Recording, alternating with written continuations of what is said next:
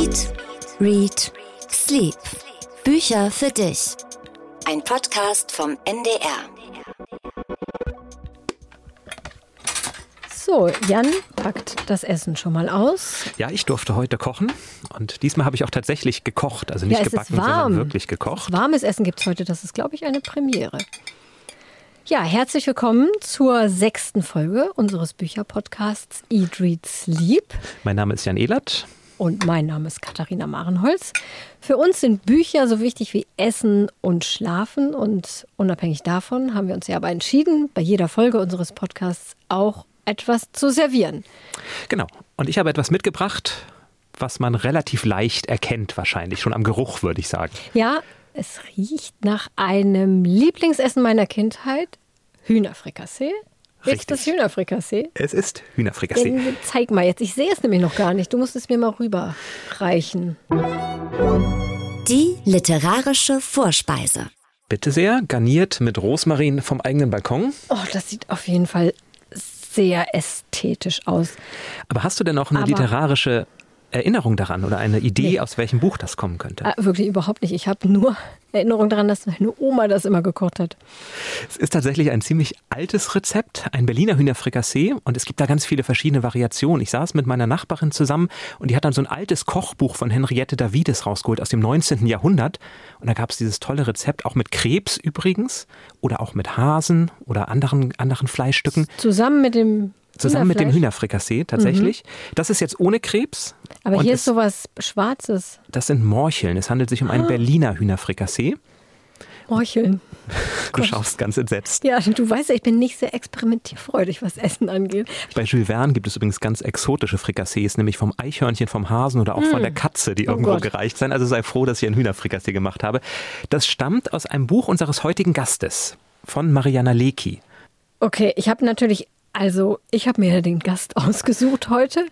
Insofern, habe ich alle Bücher von Mariana Lecki gelesen und zwar sehr gerne, aber ich weiß nicht, aus welchem das hier ist. Ich gebe dir einen kleinen Tipp. Ich lese jetzt etwas vor, was man beim Essen dieses Hühnerfrikassees lesen sollte. Nämlich mindestens haltbar bis zum 3.11.2020. Zutaten Mandeln 35 Prozent, Zartbitterschokolade 27 Prozent, Kakaomasse, Zucker, Kakaobutter, Vollmilchpulver, Emulgator, Soja, Lecithine. Weiter lese ich nicht, sonst esse ich das hier nicht mehr. Hä? Das verstehe ich nicht. Was denn das damit jetzt zu tun? In dem Buch Die Herrenausstatterin von Mariana Lecki gibt es eine Frau, jung verwitwet, Katja, und sie ist so traurig, dass sie gar nichts mehr essen kann und immer mehr abnimmt, immer mehr vereinsamt. Und dann gibt es in dieser Geschichte einen ganz liebevollen Geist, Dr. Blank, der sie immer überlisten will zu essen und stellt ihr jeden Tag einen Teller Hühnerfrikassee hin. Und damit sie nicht merkt, dass sie isst, liest er ihr etwas vor. Zum Beispiel eben auch die Inhaltsangaben von Marzipankartoffeln. Das ist das, was ich eben vorgelesen habe. Ah, okay. Also eine wunderschöne Geschichte darüber, dass Essen und Lesen unbedingt zusammengehören, um zu überleben, in die Herrenausstatterin von Mariana Lecki. Also jetzt werde ich auf jeden Fall erstmal probieren. Ich habe es ja schon probiert, ich weiß also, dass es schmeckt. Hm, schmeckt super. Es ist übrigens nicht nur Huhn drin, was das Fleisch Oh betrifft, Was noch? Sondern Eichhörnchen. nein, äh, das gibt's nur bei Jules Verne. Nein, es ist Kalbsbries Okay. da drin. Bries, ist das nicht das im Gehirn? Nein, es ist eine Drüse aus der Brust, eine Drüse gegen das Immunsystem. Okay. Gut. Aber das wird deine Großmutter auf jeden Fall auch immer da reingetan haben. Das glaube ich nicht. oh Gott. Na gut, okay. Ich, ähm, es hilft ja nichts. Man muss auch Opfer bringen als ähm, Podcast-Host. Ich esse jetzt auch eine Morchel. Mhm. Schmeckt ein bisschen wie gekochter Salat. Aber gut. Gut gewürzt, ja. Ich muss schon sagen. Ja, die Herrenausstatterin, ich erinnere mich, dass ich das super gerne auch gelesen habe, aber das ist dann wirklich manchmal so. Auch Bücher, die man sehr gerne gelesen hat, man vergisst so viel. Schlimm. Aber ich kann mich noch gut an ein anderes Buch von Mariana Lecki erinnern und darüber sprechen wir gleich noch und auch mit ihr, was man von hier aus sehen kann. Oh das ja, war das ja war ihr toll. Bestseller. Genau. Und da hättest du natürlich auch was Schönes mitbringen können. Da wird nämlich die ganze Zeit Mon Chéri gegessen.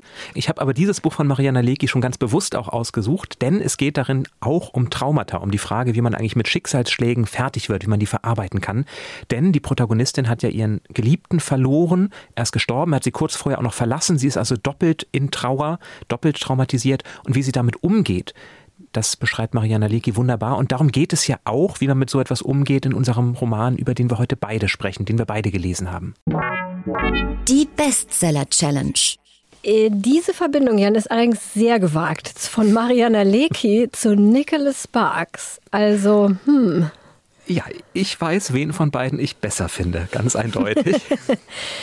Ich muss noch mal gucken, wie das Buch überhaupt heißt, weil die heißen alle fast gleich, die mhm. Bücher von Nicholas Sparks. Wenn du zurückkehrst, das neue Werk von Nicholas Sparks, ziemlich brandneu auf dem Markt mhm. und natürlich wie immer direkt in die Bestsellerliste gekommen. Es geht um Trevor, eigentlich Arzt, der mit einem Kriegstrauma aus Afghanistan zurückkommt und nun das Haus seines Großvaters auf Vordermann bringen muss, weil er es verkaufen will, bevor er dann als Assistenzarzt nach Baltimore geht. Genau.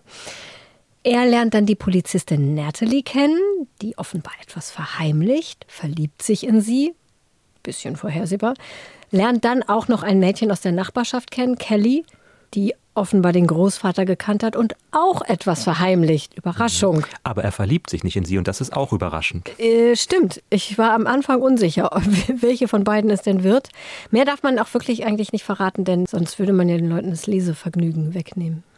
Ja, wobei man schon verraten kann, dass es sich bei diesen Geheimnissen eben um Traumata handelt. Ja, also Traumata. Um, wirklich, um wirklich schlimme Dinge, die in der Vergangenheit passiert sind. Jeweils.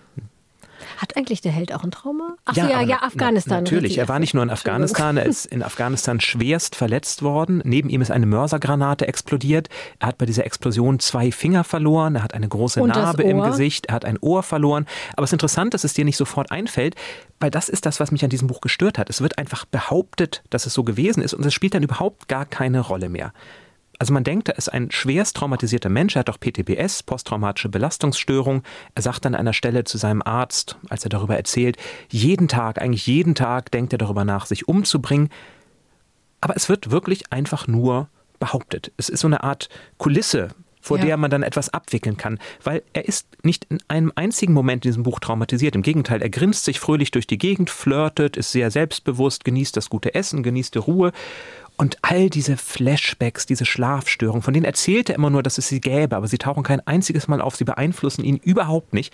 Und das macht das Ganze für mich ziemlich unglaubwürdig, finde ich. Ja, es ist sehr viel Kulisse. Love and Landscape halt. Die spielen ja auch immer in North Carolina, die Bücher. Mhm. Ja, das merkt man schon daran, dass die Frau, Kelly, am Anfang mit gerade mal zwei Wörtern beschrieben wird. Sie hat irgendwie helle Haare und weit auseinanderstehende Augen.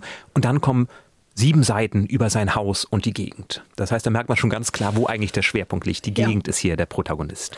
Und ich habe übrigens auch mal eine kleine Stelle hier rausgesucht, die eigentlich auch gut zu unserem Podcast passt, weil es um Essen geht. Und ich glaube, dass man da auch sehr schön merkt, ähm, woran das Buch krankt, weil die Dialoge nicht so top sind, würde mhm. ich mal sagen, oder?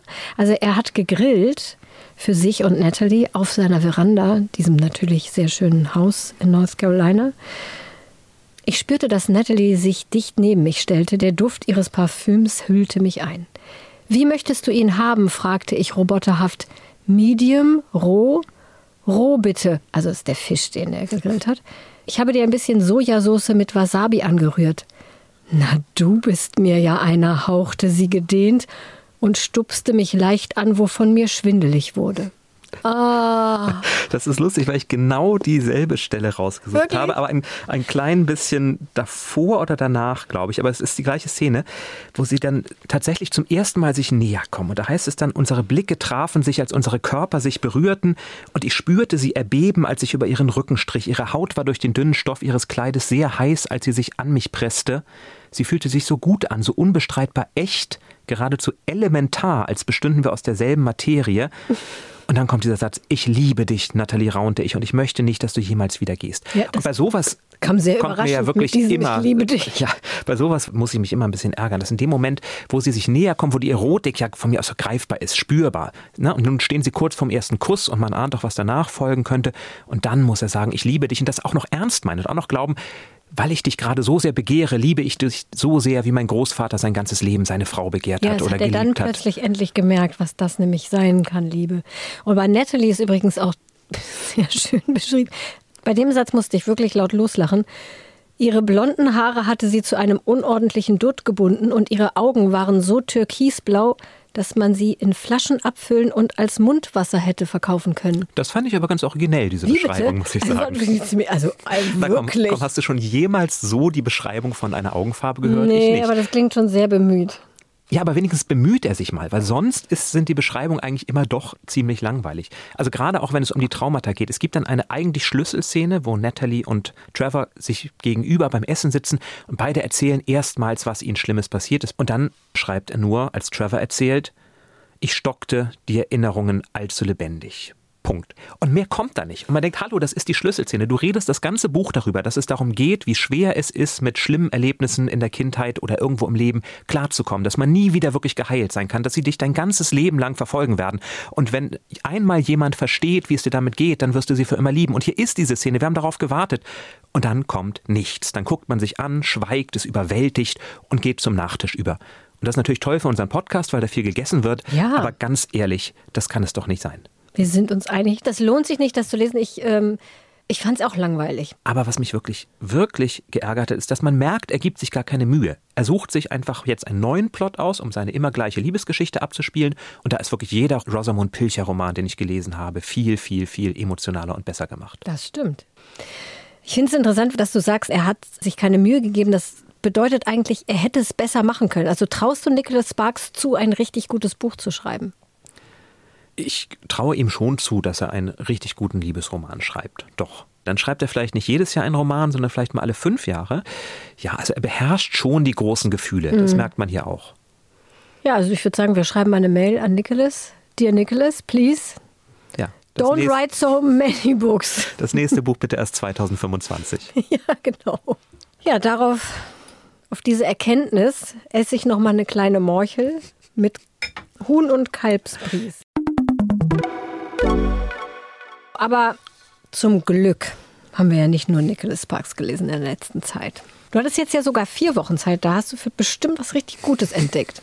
Habe ich tatsächlich, aber etwas relativ Dünnes von einem Autor, den ich vor zwei oder drei Jahren entdeckt habe, David Charley, ein britischer Autor, der mit seinem ersten Roman Wer was ein Mann ist berühmt wurde, wo er ganz unterschiedliche Formen von Männlichkeit in einem Roman entwickelt hat, also viel komplexere Formen von Männlichkeit, als sie hier Trevor Benson darbietet. Da geht es um neun Männer zwischen 17 und 70, die versuchen in ihrem Leben voranzukommen, Eindruck zu machen und alle auf die eine oder andere Art scheitern. Das ist also ein wirklich ganz toll erzählter Roman über Männlichkeit. Und Charlie hat jetzt ein Band mit Kurzgeschichten rausgebracht. So wird er angekündigt. Turbulenzen heißt er. In Wirklichkeit sind es nicht Kurzgeschichten, sondern es hängt alles miteinander zusammen. Und ich finde, es ist der perfekte Roman zur Corona-Krise. Denn zum einen geht es um Flugreisen. Alle Geschichten sind dadurch verbunden, dass eine Person von einem Ort zu einem anderen fliegt und so geht die Geschichte immer weiter. Zum anderen zeigt es aber eben auch, wie gefährlich Flugreisen theoretisch sein können, weil ein Virus sich damit ausbreitet, denn auch hier wird die Geschichte immer weitergegeben. Also eine Person trifft eine andere und dann in der nächsten Kurzgeschichte springen wir in die Perspektive dieser anderen Person, die dann wieder woanders hinfliegt. Also es beginnt mit einem Flug von London Gatwick nach Madrid. Da sitzt eine Mutter, die gerade bei ihrem Sohn war, der schwer an Krebs erkrankt ist und sie macht sich Gedanken darüber, warum sie nicht bei ihm bleiben darf, was sie für ihn tun kann. Und neben ihr sitzt ein Geschäftsmann aus dem Senegal und die beiden kommen ins Gespräch und dann wird ihr schlecht und er hilft ihr, also es entwickelt sich etwas. Und die Geschichte endet aber mittendrin und springt in den Senegal. Und da erfahren wir dann, was diesen Geschäftsmann eigentlich umtreibt. Erfahren aus seiner Sicht noch einmal, was gerade im Flugzeug passiert ist. Das mag ich ja auch ganz gerne, wenn dieselbe Geschichte dann nochmal neu erzählt wird und wir sie aus der Sicht eines anderen bekommen. Und so geht es dann weiter. Wir landen in Rio de Janeiro, wir landen in Indien, wir landen in Budapest. Und es sind immer neue Personen. Und am Ende schließt sich der Kreis. Also diese Geschichte wandert einmal um die ganze Welt, immer von einer Person zur nächsten, von einem Ort zum nächsten in einem Flugzeug. Und das Ganze sind alles wunderbar komponierte Minidramen, denn es passiert natürlich sehr viel, dass man in diesen wenigen Seiten, die eine Geschichte ausmacht, ganz viel über diesen Menschen erfährt. Also so viel, wie man vielleicht auch innerhalb einer Flugreise von seinem Sitznachbarn erfahren könnte, wenn man sich dann traut, mit ihm ins Gespräch zu kommen. Das, habe ich sehr, sehr, klingt sehr, gerne nett. gelesen. Das ist, und es ist ziemlich dünn. es ist tatsächlich Und ziemlich klingt dünn. nach sehr viel Inhalt. Es sind zwölf Geschichten, die man natürlich auch alle einzeln lesen kann. 134 Seiten insgesamt. Es geht an einer Stelle auch um eine Schriftstellerin. Es geht in einer Geschichte auch um Essen. Also es passt wunderbar zu Ach, herrlich. Das ist ja nett. Podcast. David Scharley erschien im Hansa Verlag Turbulenzen heißt das Buch. Sehr gut, Jan. Denn wir haben eine Mail bekommen von Ute, die gesagt hat, bitte immer noch mal am Ende Titel und Autor nennen oder Autorin. Und das äh, stimmt habe ich Ute auch schon zurückgemeldet. Da hat sie total recht, das müssen wir machen. Das vergessen wir nur manchmal, aber du hast jetzt gleich dran gedacht. Super. Dann fang du doch am besten gleich an mit Autor und Titel von dem Buch, das du gelesen hast. Ja, also ich habe unter anderem ein Jugendbuch gelesen von Ursula Poznanski, das neue Kryptos. Ich lese ja ziemlich viele Jugendbücher, weil ich auch dazu viel mache bei uns im Programm. Dazu will ich aber noch gar nicht so viel verraten, weil das nämlich jetzt schon auf der Bestsellerliste ist und vielleicht ziehst du das ja nachher. Nur so viel ist so eine wirklich, wirklich gut ausgedachte Dystopie über eine Welt nach der Klimakatastrophe. Ist jetzt kein literarisches Meisterwerk, aber es ist echt gut ausgedacht. Aber mehr sage ich noch nicht dazu. Liest du eigentlich manchmal Jugendbücher? Außer wenn es gezogen wird, Sister of the Stars. Zugegeben eher selten. Also natürlich habe ich die Klassiker alle gelesen, auch als Erwachsener mal gelesen, Michael Ende, die unendliche Geschichte oder eben die Harry Potter Bücher. Natürlich lese ich die auch, mhm. aber nee, steht eher selten auf meinem Nachttisch. Also ich werde ja auf jeden Fall, kann ich schon mal sagen, ab und an mal ein besonders tolles Kinder- oder Jugendbuch hier mit reinschmuggeln, denn da gibt es echt gute Sachen, die auch Erwachsene genauso gut lesen können. Aber um jetzt zu dem Buch zu kommen, was ich hier mitgebracht habe, Kinder ihrer Zeit von Claire Winter. Kennst du Claire Winter? Nein. Claire Winter verbindet oft fiktive Geschichten mit historischen Ereignissen, was ich erstens sowieso total gerne lese und ich finde, dass sie das auch sehr gut macht. Und ich muss gestehen, wenn ich im Klappentext lese, die Zwillinge Emma und Alice werden 1945 auf der Flucht aus Ostpreußen getrennt, bin ich schon komplett elektrisiert. Ich habe sehr gerne gelesen von Charlotte Link diesen Vierteiler Sturmzeit. Du guckst mich fragend an. Du nein, hast nein, das anscheinend hab, nicht gelesen. Ich, ich habe das, hab das gelesen. Ich, ich habe hab Charlotte, Charlotte Link mal treffen dürfen vor ein paar Jahren und da habe ich zur Vorbereitung auch den ersten Band zumindest von Sturmzeit gelesen. Mhm. Ja. ja, und Kinder dieser Zeit spielt aber gar nicht in Ostpreußen 1945, sondern es spielt vor allem Ende der 50er Jahre in Berlin. Also in der Zeit, als die Mauer noch nicht errichtet war, aber Berlin schon geteilt war. Und da treffen sich diese Zwillinge zufällig wieder. Die eine, Alice, lebt im Osten als überzeugte Sozialistin und die andere, Emma, im Westen und arbeitet als Dolmetscherin. Und es geht dann ganz viel um Spionage, ein bisschen um Liebe. Und es ist eben wieder super gut recherchiert. Also Claire Winter macht das wirklich toll, finde ich, dass sie das so verwebt, die Geschichte, wie sie wirklich war, mit irgendwelchen fiktiven Schicksalen. Und ich habe sie mal interviewt. Sie hat erzählt, dass sie schon immer leidenschaftlich gern recherchiert hat. Also sie gräbt sich richtig tief so in Berichte ein von damals, Bücher und taucht so wirklich monatelang ab in diese Zeit, über die sie dann hinterher schreibt. Und das merkt man den Büchern schon an. Also es ist sehr exakt recherchiert und ich finde das toll, also dass man das dann nochmal so dadurch so miterlebt, Zeiten, an denen man logischerweise selbst nicht beteiligt war. Hm. Da kann ich ein Buch empfehlen von Arno Sominski, vielleicht Jukenen heißt das, ja. wo er von seiner eigenen Flucht erzählt. Er lebt ja das immer noch, der wird jetzt dieser Tage, oh je, 88, 87, zumindest hat er im August Geburtstag, lebt immer noch und hat ja von seiner Flucht aus Ostpreußen mhm. nach Norddeutschland erzählt. Das ist dann die literarische Version der ganzen Sache. Dieses hier ist eher was Leichtes. Wir haben ja noch Sommerzeit Leichtlektürezeit sozusagen. Außerdem bringst du ja die literarischen Sachen mit. Würdest du denn die Bücher unseres heutigen Gastes, Mariana Lecki, als leichte Lektüre bezeichnen? Nein. Also Mariana Lecki ist ja der Glücksfall, finde ich, einer Autorin, die so schreibt, dass man es ganz leicht lesen kann, aber wo ganz viel dahinter ist. Heute zu Gast bei Eat, Read, Sleep. Mariana Lecki, hallo. Hallo, hallo. Zugeschaltet per App und wir hatten ein paar kleine Probleme mit der App, aber jetzt läuft's herrlich. Wir sind so froh, dich zu hören. Ich bin auch sehr froh, dass wir das geschafft haben. Ja. Übrigens essen wir gerade Hühnerfrikassee aus einem deiner Bücher. Und weißt lesen? du wohl aus welchem? Das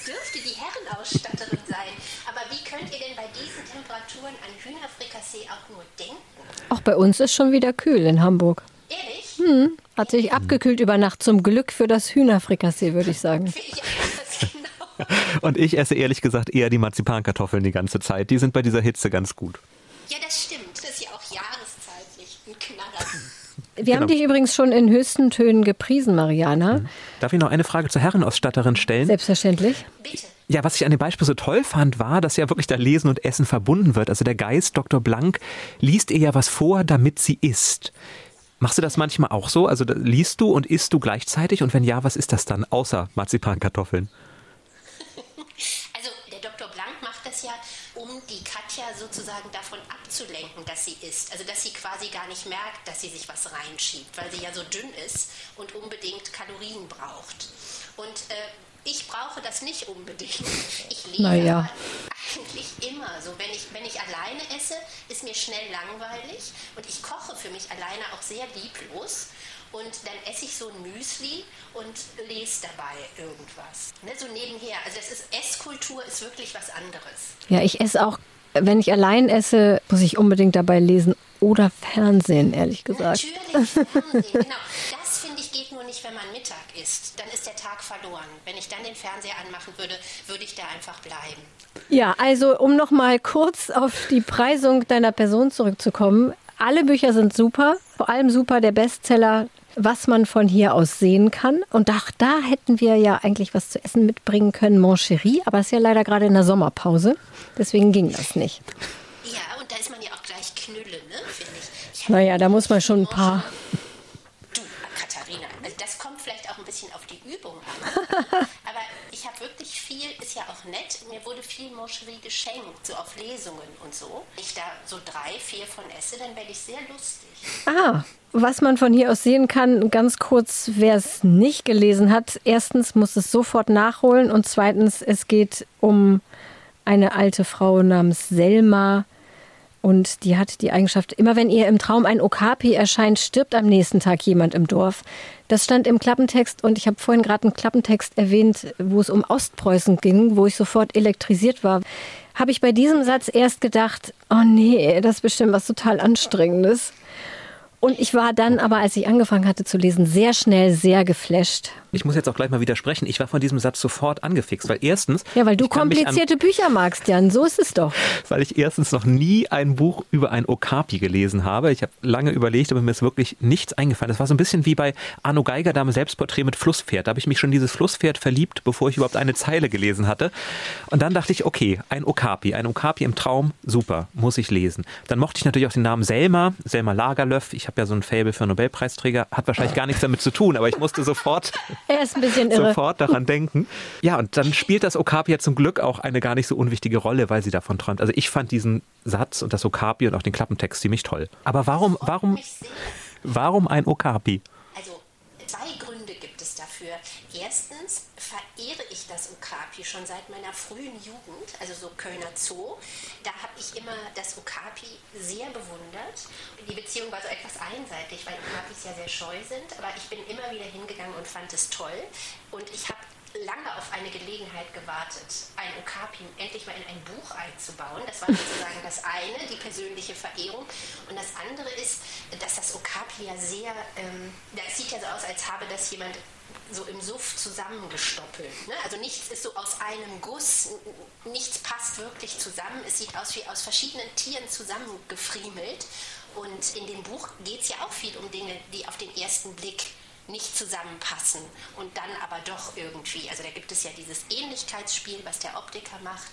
Also so zwei ganz verschiedene Dinge sich aussuchen und gucken, was die gemeinsam haben. Dann verliebt sich die Heldin aus dem Westerwald in einen Mönch aus Japan. Das geht erstmal auch nicht so gut zusammen und dann doch.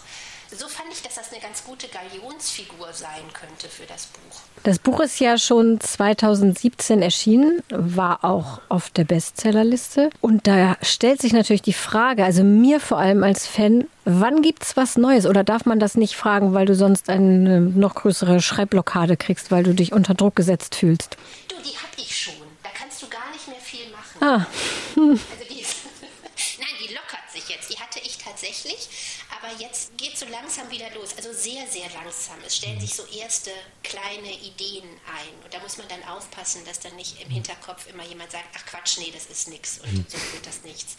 Das muss man dann tapfer und mannhaft ignorieren. Aber ein bisschen wird es wohl noch dauern. Aber das ist bei mir ja immer so. ja eben. Immer echt lange, bis ich in die Pötte komme. Ich äh, denke sehr lange drüber nach vorher. Was ja, to- Wäge das für und wieder. Was ja toll ist, wir haben bei Nicolas Sparks gerade kritisiert, dass er viel zu viele Bücher rausbringt und sich nicht genug Mühe gibt. Also dann lieber alle fünf Jahre ein Buch und dafür ein tolles. Ja, das Aber- stimmt natürlich. Das hast du sehr schön gesagt. Das sage ich jetzt bei meinem Verlag auch immer. Ja, stresst der Verlag denn sehr? Nein, nee, die sind total nett, die sind alle ganz zurückhaltend. Also die wissen aber, glaube ich, auch, dass ich sonst schnell zu so einer Paniktüte mhm. werde, die dann einfach nur noch ganz schlechte Lyrik schreibt. Aber du hast ja kreatives Schreiben studiert tatsächlich, ne, in Hildesheim. Lernt man da auch, wie man mit Schreibblockaden umgeht? Gibt es da so Tricks wie, nimm einfach ein besonders ausgefallenes Tier? Ist einfach etwas Hühnerfrikassee? ähm, das, das, ich kann mich jedenfalls nicht erinnern.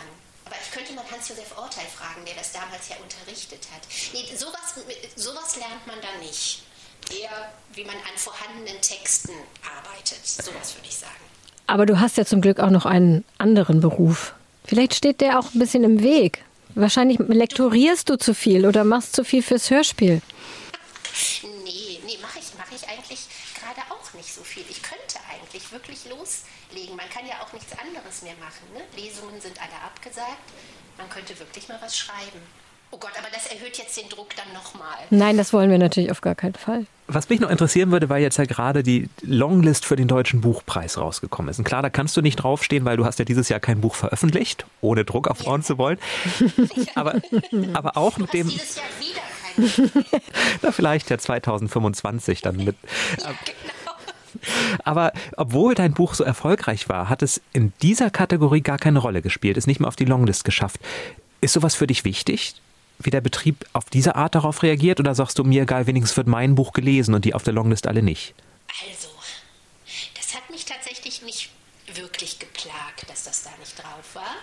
Umgekehrt weiß ich, die Herrenausstatterin damals, die war auf der Longlist drauf und da habe ich mich unheimlich gefreut. Also wenn es dann drauf ist, merkt man, dass es einem wichtig ist. Aber das, äh, was man von hier aus sehen kann, nicht drauf war, hat mich, nö, war nicht, habe ich nicht in mein Kissen geweint.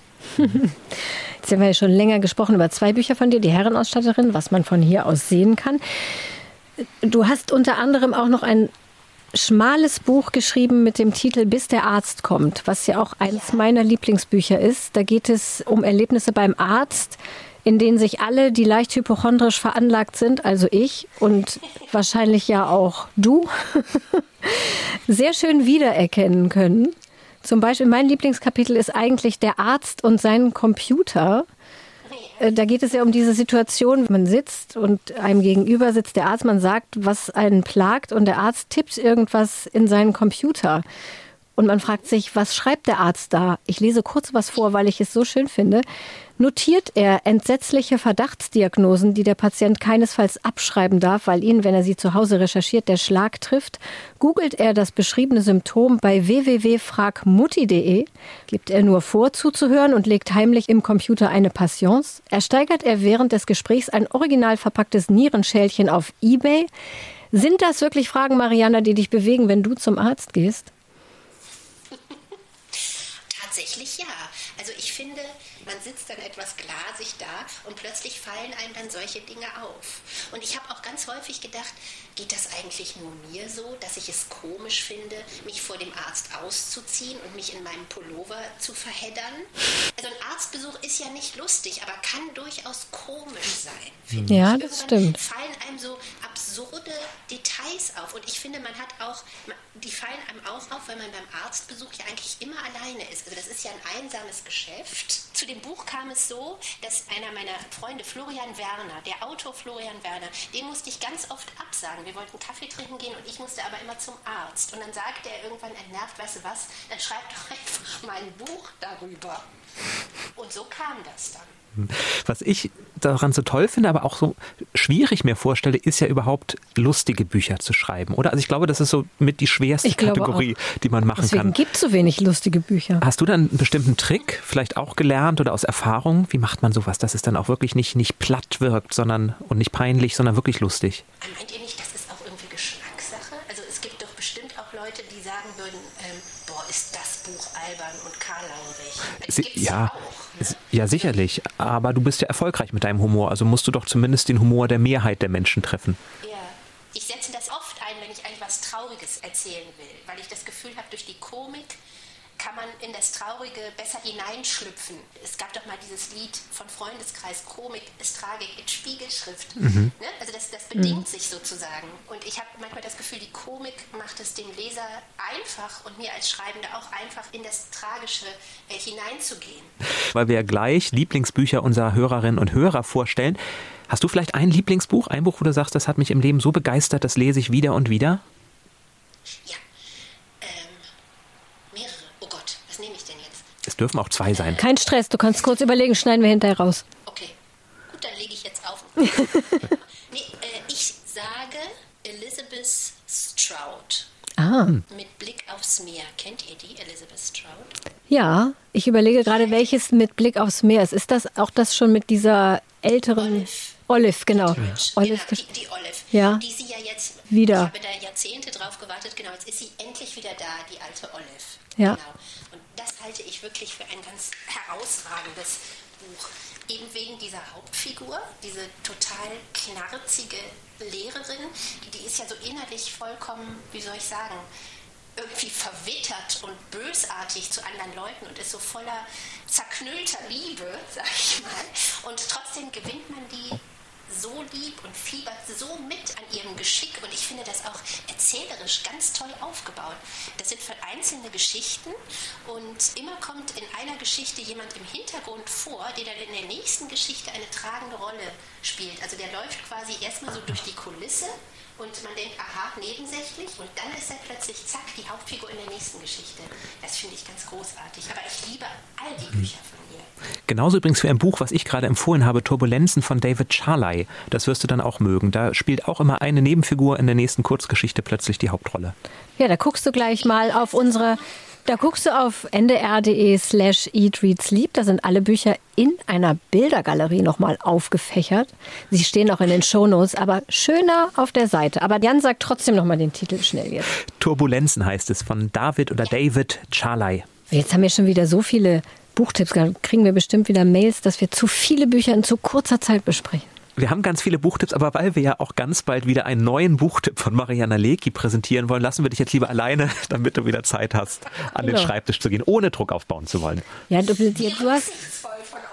Am besten isst du ein kleines Moncherie oder eine Marzipankartoffel. Ich esse jetzt sechs Moncheries und dann schreibe ich Ich denke. Vielen Dank, Mariana Lecki. Und bis bald, sage ich dann mal, sehr optimistisch. Ja. vielen, vielen Dank euch beiden. Tschüss. Tschüss. So, jetzt wissen wir, was eines der Lieblingsbücher von Mariana Lecki ist, nämlich Mit Blick aufs Meer von Elizabeth Stroud. Und wir wissen auch von ganz vielen von euren Lieblingsbüchern, denn wir haben wieder so viele Mails bekommen, wo ihr uns erzählt habt, welche Bücher euch in eurem Leben ganz besonders beschäftigt haben. Und davon wollen wir gleich welche vorstellen. Die All-Time Favorites. Ja, dann können wir an dieser Stelle auf jeden Fall auch nochmal Danke sagen für die vielen Mails, die wir bekommen haben. Und wir haben auch einen Fanbrief mit der Post bekommen. So, es gibt es ja heutzutage nur noch sehr selten. Der ist ganz, guck mal Jan, ich habe dir den mitgebracht, weil du hast den noch gar nicht gesehen. Ah, das ist ja richtig liebevoll der ist gestaltet richtig hier. schön gestaltet, mit der Hand geschrieben von Ina Mit aus Mahne. Vielen Dank, Ina, schon mal an dieser Stelle. Und sie hat uns auch Geschenke geschickt. Guck mal hier. Drei kleine Magnetlesezeichen. Und eines davon zeigt Charlotte Bronte mit ihrer Unterschrift drauf. Auf dem anderen steht I am a free human being. Und als drittes lieber ohne Logik sein als ohne Gefühle. Ja gut, da muss ich natürlich jetzt das nehmen, was sagt lieber ohne Logik als ohne Gefühle. Das möchte ich. Okay. Ina, vielen Dank für diese schönen Lesezeichen und für den netten Brief auch auf jeden Fall. Mit der Hand geschrieben auf drei Seiten. Da haben wir uns wirklich drüber gefreut. Und Ina hat uns auch ihr Herzensbuch genannt, Vermonter Roman von Karl Zuckmeier. Das ist ein Fragment von Zuckmeier im amerikanischen Exil geschrieben. Das kenne ich nicht, aber ich finde, es klingt total interessant. Ich werde es nachholen. Und es ist, aber so viel habe ich herausgefunden, es ist ein Winterroman und deswegen werden wir den einfach im Winter dann nochmal vorstellen. Das finde ich sowieso so spannend zu lesen, welche Bücher euch beeindruckt haben, weil da ganz viele dabei sind, die ich tatsächlich noch nicht kenne oder von denen ich mal gehört habe und gedacht habe, die sollte man vielleicht mal lesen, aber dann einfach nie dazu gekommen bin. Und so begeistert, wie ihr darüber schreibt, wird meine Leseliste immer länger. Ich habe aber auch eines gefunden, was ich tatsächlich selber schon kannte und auch toll fand. Doris hat uns diesen Tipp geschickt, eines von vielen Büchern, die Doris geschickt hat, aber das hier habe ich mir rausgesucht. Vielen Dank dafür. Birgit van der Beke, Das Muschelessen. Das passt natürlich wunderbar auch zu unserem das Podcast. Wir auch Muscheln kochen können. Ein Glück hast du keine Muscheln gekocht. Das hätte ich, glaube ich, nicht essen können. Es sind Miesmuscheln und ja, die Art und oh, Weise, wie sie in oh. diesem Roman beschrieben werden, wie sie gemacht werden, macht wirklich nicht Lust darauf, dieses Gericht zu kochen. Zumal es nicht gegessen wird. Es wird am Ende des Romans weggeschmissen. Man muss dazu erzählen, für diesen Text, für diese Erzählung hat Birgit van der Beke bereits 1990 den Ingeborg-Bachmann-Preis gewonnen. Und es ist ein einziger Monolog. Eine 18-jährige Tochter einer Familie erzählt von einem Abend, wo sie mit Mutter und Bruder zu Hause sitzt und auf den Vater wartet, der um Punkt 18 Uhr nach Hause kommt und wahrscheinlich, so denkt man, befördert sein wird. Und man hat, weil der Vater das so gerne isst, Miesmuscheln gemacht. Und der Vater kommt aber nicht. Und so gerät die Familie immer mehr ins Nachdenken, was diese Tochter aus ihrer Sicht erzählt und hinterfragen, warum eigentlich alle so auf den Vater ausgerichtet sind. Und es zeigt sich, dass dieser Vater die ganze Familie eigentlich unterdrückt. Dass er die Kinder schlägt, dass die Frau sich für ihn immer schön machen muss, sich abrackert. Da gibt es so ganz schlimme Szenen, dass die Frau im Krankenhaus ist wegen einer Nierenbeckenentzündung und er kommt aber und sagt nach einer Woche, du musst jetzt sofort wieder nach Hause, du musst den Haushalt machen. Ganz viele solche Bilder poppen da hoch. Und das ist ein unglaublich dicht geschriebener Text, wo die Abgründe immer größer werden, die sich auftun, alles in einem soghaften Monolog erzählt.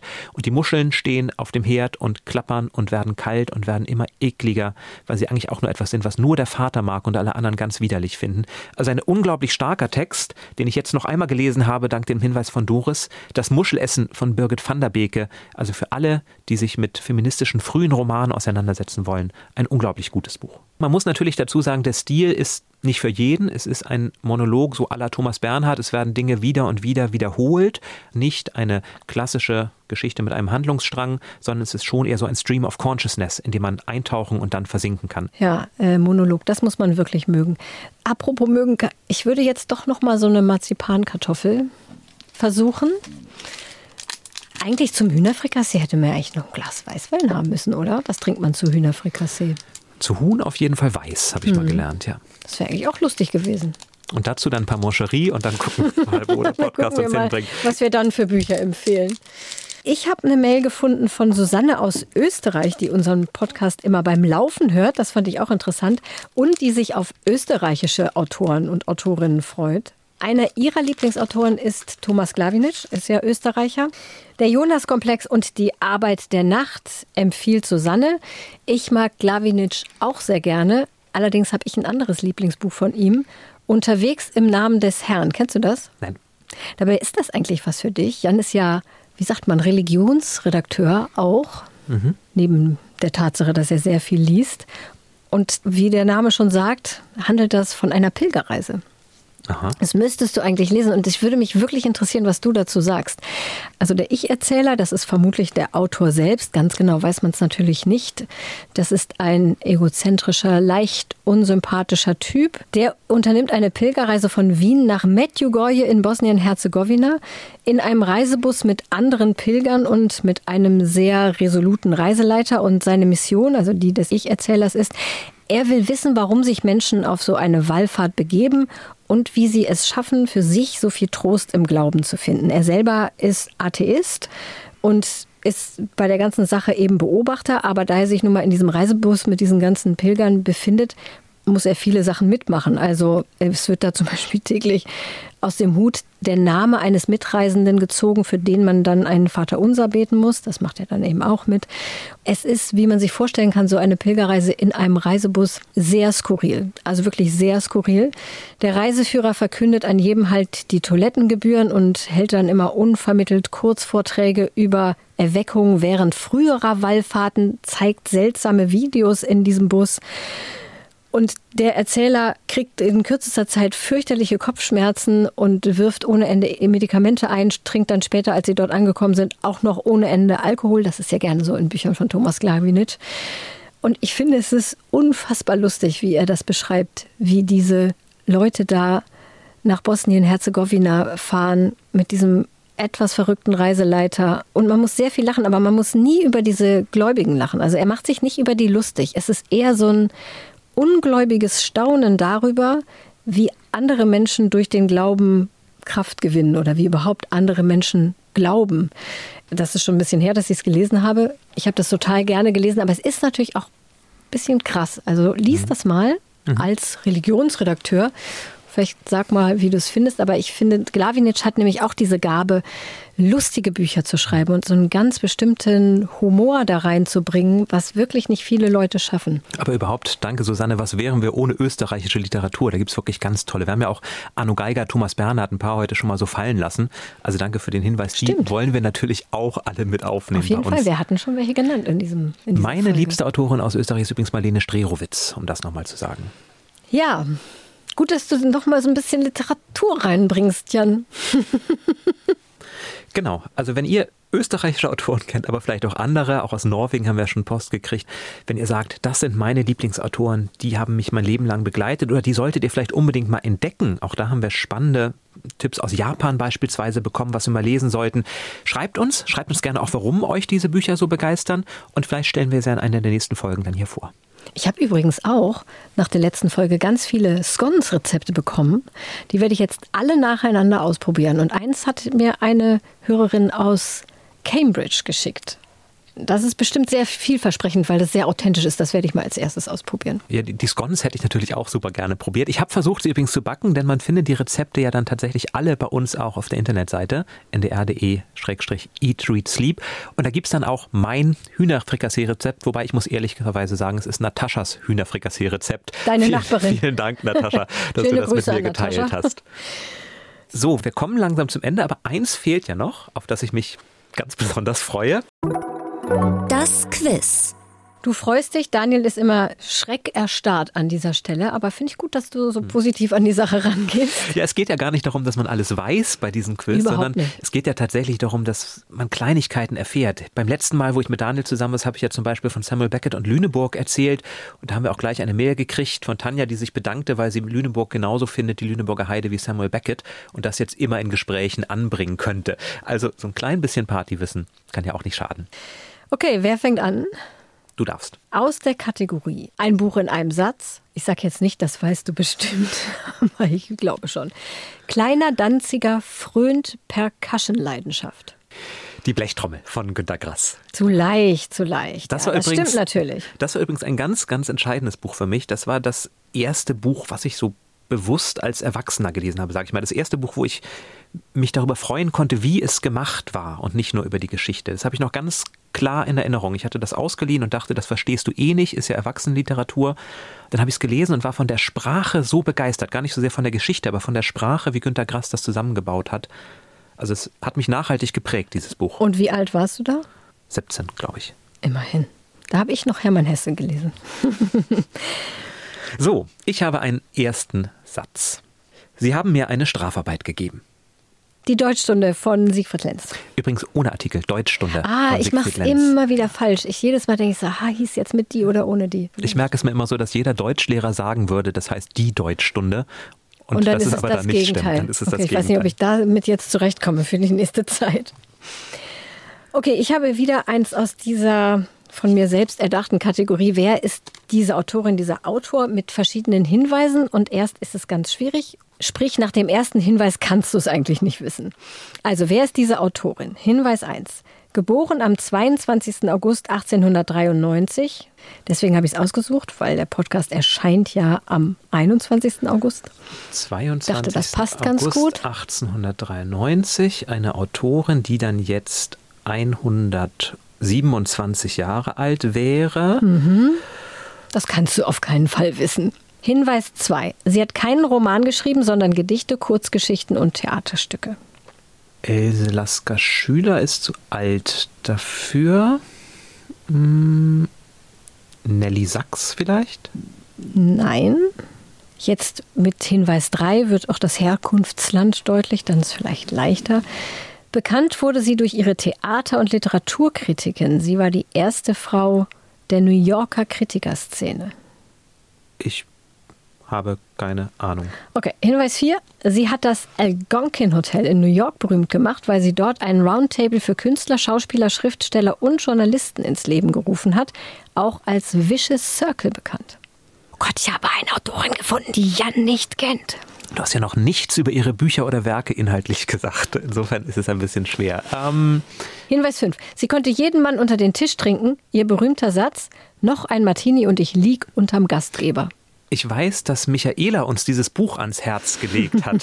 Stimmt. Daran kann ich mich erinnern. Es gibt nämlich eine Biografie über die Autorin mit diesem Titel, Noch ein Martini und ich lieg unterm Gastgeber. Und das Buch ist von Michaela Kahl und eine andere Michaela hat uns die Mail geschrieben. Also es ist Dorothy Parker. Ah, okay, da wäre ich im Leben nicht drauf gekommen. muss Ich aber ehrlich gesagt wahrscheinlich auch nicht, wenn ich diese Hinweise präsentiert bekommen habe, obwohl ich Dorothy Parker sehr mag. Tolle Lebensgeschichte, tolle Frau und auch eine tolle Biografie von Michaela Kahl. Gut, ich habe eine etwas leichtere Frage für dich Danke, ausgesucht. danke. Ein Buch in einem Satz. Drei Menschen machen sich die Hölle zur Hölle. Sartre? Ja? Warte, warte, warte. Das heißt ähm, irgendwas mit anderen, die anderen, das. Der, berüh der berühmte Satz ist, die Hölle sind die anderen. Ah, das ist die. Ach so, das ist nur der berühmte Satz. Oh Gott, wie heißt denn das Buch? Fällt mir nicht ein, jetzt sag schnell.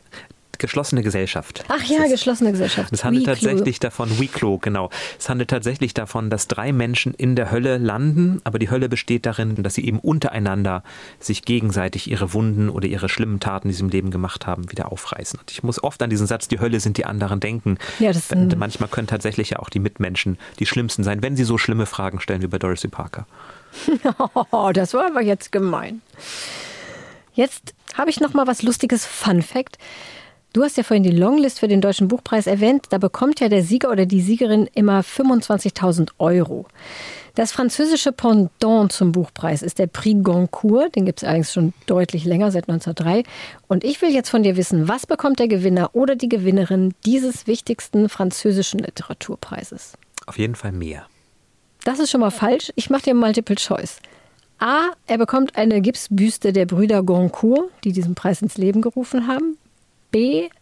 Bekommt 10.000 Euro. Oder C. 10 Euro.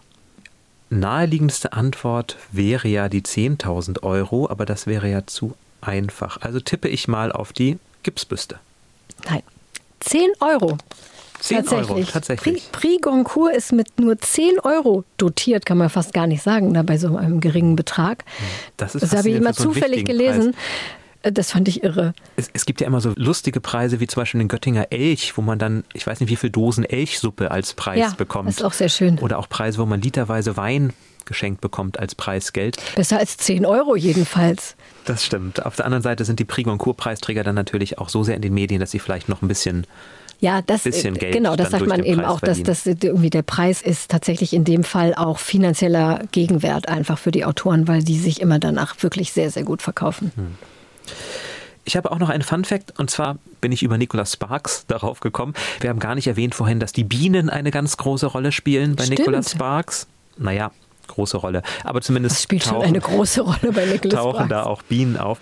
Und ich möchte von dir wissen, welche norddeutsche Stadt hat der australische Nobelpreisträger Patrick White in einem seiner Romane als Bienenstadt verewigt? Spielt eine ganz entscheidende Rolle, diese Stadt. Ich kannte nicht mal den Nobelpreisträger, sage ich jetzt mal ganz offen. Bienenstadt Norddeutschland.